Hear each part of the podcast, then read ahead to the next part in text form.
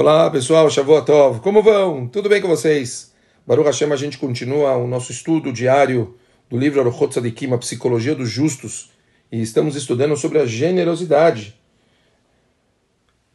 A gente falou bastante sobre bondade, tzedakah, falamos sobre algumas frentes a respeito da generosidade, e hoje, para terminar o capítulo, eu quero prestar atenção em algo muito bonito que o Rabino escreve.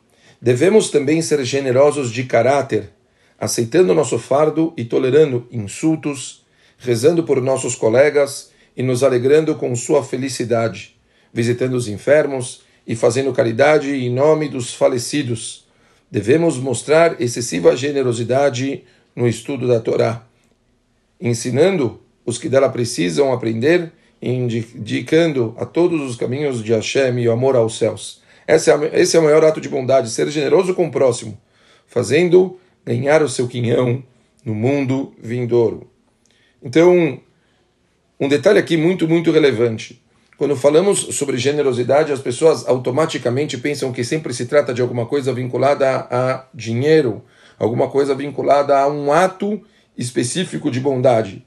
O Orchot Tzadikim ele traz aqui um parênteses muito interessante também ser generosos de caráter, aceitando o nosso fardo e tolerando insultos, rezando por nossos colegas e nos alegrando com a sua felicidade.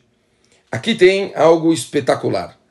Generosidade não se trata somente dos atos em si, mas olhem, você conseguir dentro do seu coração aceitar muitas vezes atitudes das pessoas que você desaprovaria, atitudes que fazem você se sentir mal, que fazem você ficar bravo, triste, chateado, incomodado, e você receber essas atitudes com carinho, você conseguisse trabalhar naquela hora, aceitar, por pior que possa parecer para você, você aceitar aquilo, entender que se aquilo está acontecendo com você deve ter algum motivo, você receber como um teste de Akadosh Baruch e tentar se esforçar para não se irritar e conseguir interagir com as pessoas, mesmo que para você pareça uma coisa desfavorável, você aceitar aquilo, você receber de coração aberto, você tentar entender o lado daquela pessoa, você tentar se posicionar do lado daquela pessoa, você se esforçar para você não brigar com aquela pessoa, você tentar de alguma forma uh,